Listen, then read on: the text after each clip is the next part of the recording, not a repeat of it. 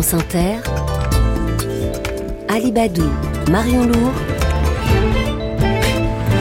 le 6-9. 6h20 est le premier invité du 6-9 avec vous, Marion Lourd et Caroline Riegel. Elle est ingénieure, documentariste, membre de la Société des explorateurs et récemment autrice d'un livre sur les grandes exploratrices. Bonjour Caroline Riegel. Bonjour. Vous publiez chez Glénat cette histoire des grandes exploratrices, 48 portraits de femmes aventurières qu'on connaît, qu'on connaît bien, comme Jane Goodall, la primatologue, ou comme la navigatrice Florence Artaud, et puis d'autres qu'on connaît moins. Il y en a même aussi qui semblent avoir euh, été invisibilisées dans l'histoire, un peu comme beaucoup de femmes d'ailleurs. Oui, oui, oui, je pense notamment à Gertrude Bell, euh, par exemple. J'ai été assez sidérée de voir une femme aussi euh, aussi brillante, une femme qui a travaillé avec les services britanniques secrets, qui a exploré l'Arabie Saoudite, qui qui, qui connaissait très bien la région, qui a côtoyé tous les tous les grands seigneurs de la région, comme a pu le faire dans son sillage Laurence d'Arabie.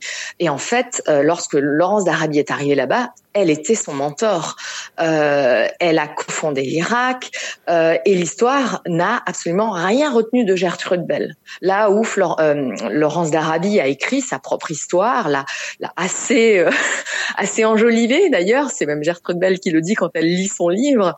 et puis où on a retenu notre l'histoire a retenu son héros et totalement oublié cette femme qui était, je pense, je pense un cran au-dessus même de, de, Laurence d'Arabie dans dans, ce qu'elle a pu euh, faire sur le terrain en fait. Et comment vous expliquez ça? Cet homme qui a écrit son histoire, à qui euh, des films, des livres sont consacrés, et d'un autre côté, cette femme absolument brillante qui n'a laissé aucune trace et que vous ressortez pour euh, lui redonner une place au rang des grandes exploratrices.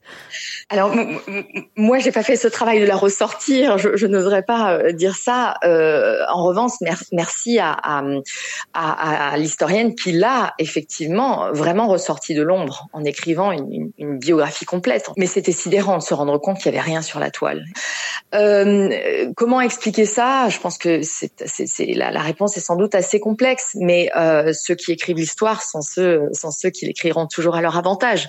Il s'agit de genre, de caste, de voilà, de tout ça, je pense, au travers de l'histoire. Mais au-delà de ça, les femmes, ce qu'il faut bien comprendre dans ces femmes qui ont été exploratrices, et ces femmes en fait ont, eu euh, plus d'efforts à faire pour pour essayer de de, de démontrer leur légitimité, à, à, à, essayer de se montrer suffisamment à la hauteur, intelligente par le fond plutôt que par la forme. Et là où beaucoup d'hommes n'avaient pas du tout besoin de prouver quoi que ce soit par rapport à ça, et donc ont pu se préoccuper peut-être plus facilement de bien euh, lisser la forme pour pour écrire l'histoire à leur avantage aussi. Vous-même, Caroline Riegel, vous êtes ingénieure en hydroélectricité, vous êtes aussi exploratrice, vous avez fait des documentaires, vous avez parcouru euh, euh, l'Asie euh, par différents moyens de transport et vous dites qu'écrire sur ces 48 femmes, ça vous a aidé à guérir du syndrome de l'imposteur.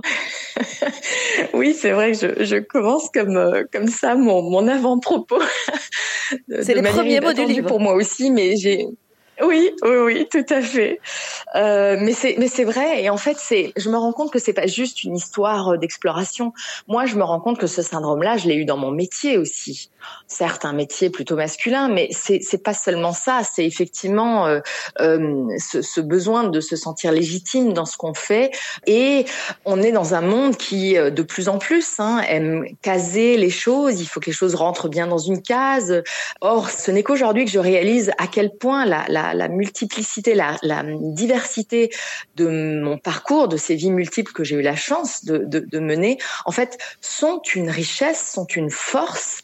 Euh, dans tout ce que je fais en fait et dans tous les domaines, y compris mon domaine de l'ingénierie. Quand vous dites elles ont dû braver l'interdit, quand on est explorateur, par définition, euh, on brave en tout cas l'inconnu, parfois l'interdit, on, on, va dans des zones inexplorées, mais elles, elles ont un double interdit et ça se voit dans les, les petites fiches signalétiques que vous avez faites, c'est qu'en fait elles ont pour beaucoup euh, pas de foyer, en tout cas elles sont décrites comme célibataires ou, ou sans enfants. Ouais, elles ont un petit peu moins le beurre et l'argent du beurre.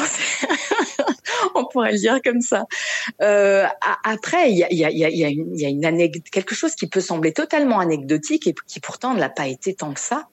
Euh, et c'est assez récurrent sur plusieurs de, de, ces femmes. Je, je, pense à Jeanne Barret, euh, par exemple, mais des femmes dont on a critiqué en fait la tenue on n'a on a jamais embêté, me semble-t-il, euh, tant que ça les hommes sur leur tenue. Il y en a qui sont en kilt, il y en a qui sont en jupe, il y en a qui sont en pantalon, etc. Alors que les femmes, c'est incroyable. Soit c'est trop court, soit c'est trop long, soit c'est trop, soit c'est, soit c'est trop masculin, soit c'est trop, c'est pas assez féminin, trop féminin. Enfin, mais c'est vrai que cette, euh, voilà, c'est, c'est ce, cette question de la tenue est à la fois anecdotique, à la fois très révélatrice. Hmm. Quel conseil vous donneriez, vous, Caroline Riegel, après avoir étudié tous ces parcours très divers Quel conseil vous donneriez à une jeune femme qui dirait, moi, aujourd'hui, je veux devenir exploratrice? Moi, je pense qu'il y a euh, un élément qu'il faut bien comprendre, qui est l'élément de la peur. On est aussi hein, dans une société actuelle qui veut tendre vers le zéro risque et qui joue énormément sur ce curseur de la peur. La peur immédiate est indicatrice d'un danger. Ensuite, il faut analyser. En revanche, la peur, la peur mentale, la peur de, de l'inconnu, la peur de l'autre, euh, cette peur-là, à mon sens, elle est totalement inutile. C'est cette peur qui empêche de faire ce que ces femmes ont fait. Et il faut savoir gérer ce curseur de la peur si on veut effectivement aller au-delà de sa zone de confort. Caroline Riegel, euh, autrice, exploratrice, réalisatrice aussi.